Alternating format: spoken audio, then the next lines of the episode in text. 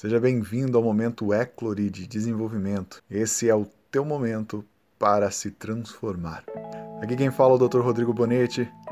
Eu sou o seu desenvolvedor pessoal e esse espaço serve para que você possa utilizar de alguns minutinhos do seu dia para trilhar alguns pensamentos que irão te dar armas e ferramentas para se tornar maior do que você nunca imaginou.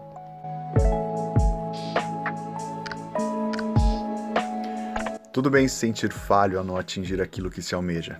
Sim, é necessário falhar, para que todas as dúvidas que eram turvas se esclareçam e assim acertar e conquistar o que se almeja. Esse é um pensamento da Giovanna Coutinho. Pensar em falha é sempre muito difícil. Né? Nos vêm sensações de incompetência, frustrações, mas é somente com base na falha que nós podemos redirecionar nossa vida criar alternativas mais eficazes, evoluir, mudar. E a mudança sempre nos proporciona coisas boas, por mais que o processo nunca seja fácil.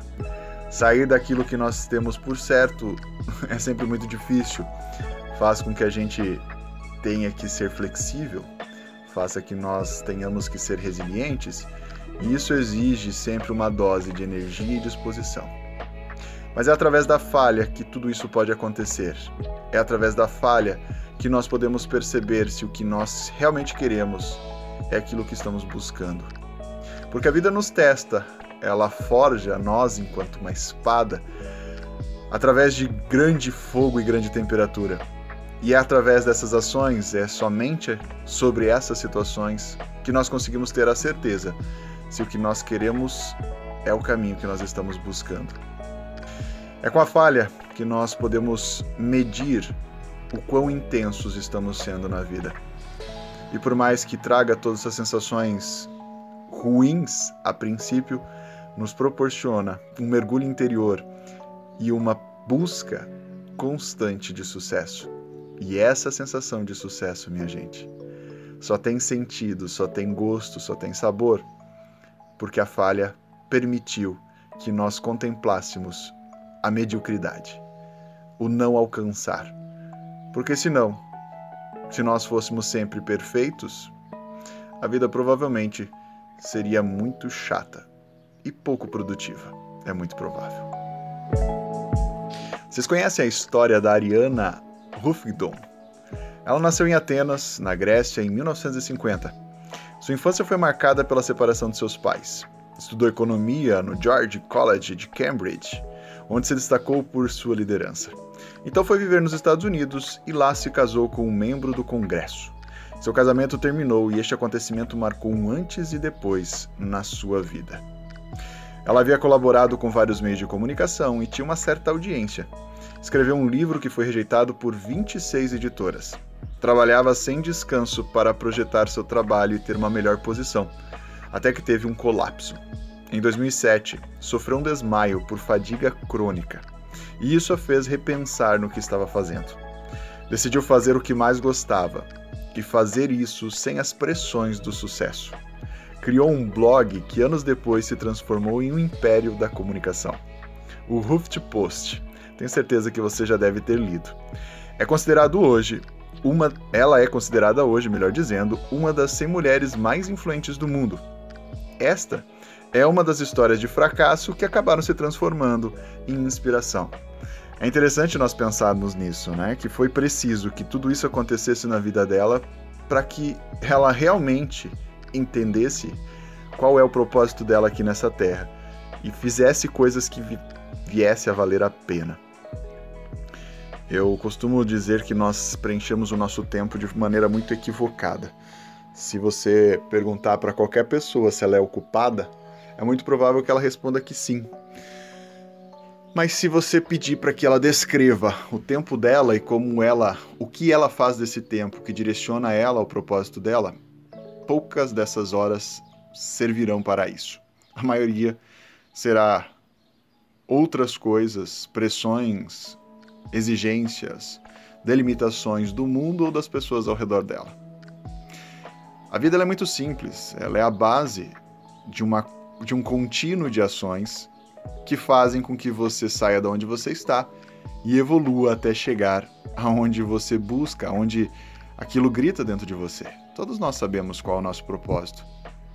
Só que nós tendemos a teimar sobre isso e acabamos por vezes permitindo com que o mundo e a vida direcione muito mais o nosso tempo e a nossa energia do que nós mesmos. E muitos disso porque essa sensação de fracasso está pautada no comparativo do que o mundo espera de mim, do que as pessoas vão pensar. As pessoas não têm que pensar. O mundo não espera nada. Pode ter certeza, você não é tão importante assim. E isso não é ruim. Quer dizer que o mundo vai continuar sem ou com você. Mas a parte boa é que se você estiver neste mundo, você sim pode transformar o seu mundo.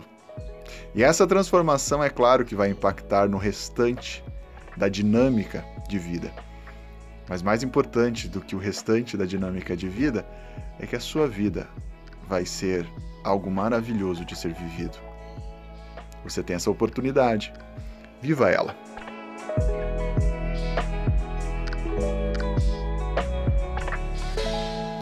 Mas o que fazer então quando você sentir que falhou? Primeiro entenda seu momento. Todos nós temos um momento na vida. Alguns vão alcançar aquilo que acredita ser sucesso mais tarde, outros mais cedo, outros no meio da vida, outros talvez nem terão a oportunidade de alcançar aquilo que realmente quiseram buscar. Talvez seja porque não era importante buscar aquilo. Ninguém sabe o que estamos fazendo aqui, nós ainda estamos tentando conhecer o que se trata essa grande viagem que é viver. Mas se você tiver a oportunidade de simplesmente vivê-la, viva.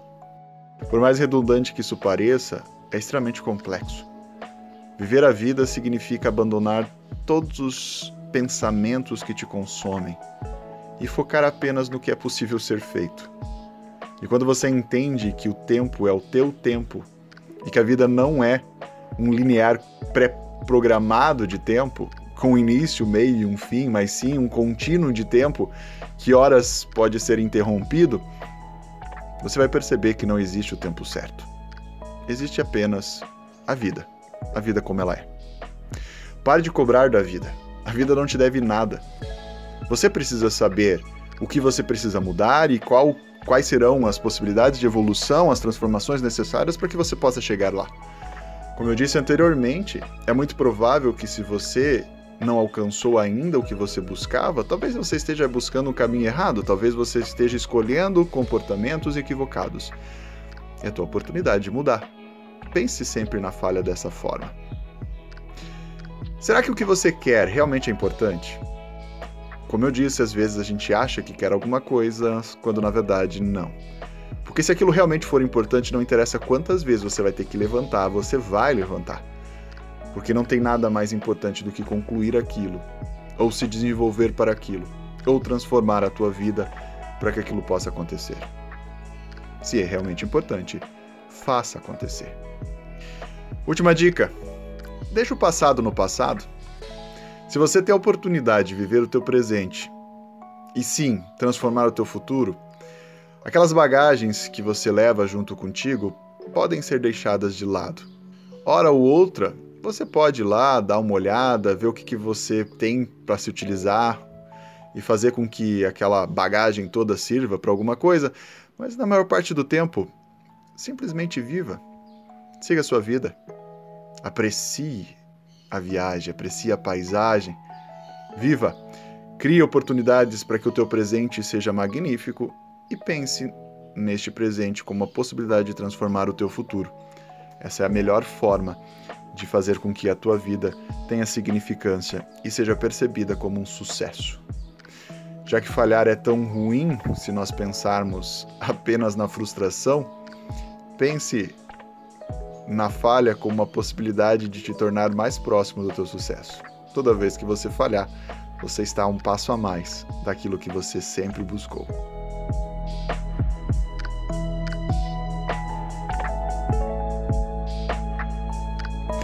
Eu vou pedir para que você faça uma tarefa de casa. Toda semana nós teremos a nossa tarefa de casa. Escreva em papel os projetos que um dia você já dedicou muito, já se dedicou muito. Depois escreva quais desses deram certo e quais não. E escreva ao menos uma coisa que você aprendeu com os projetos que não deram certo e que hoje te servem de experiência para tudo que você conseguiu ou planeja conseguir construir.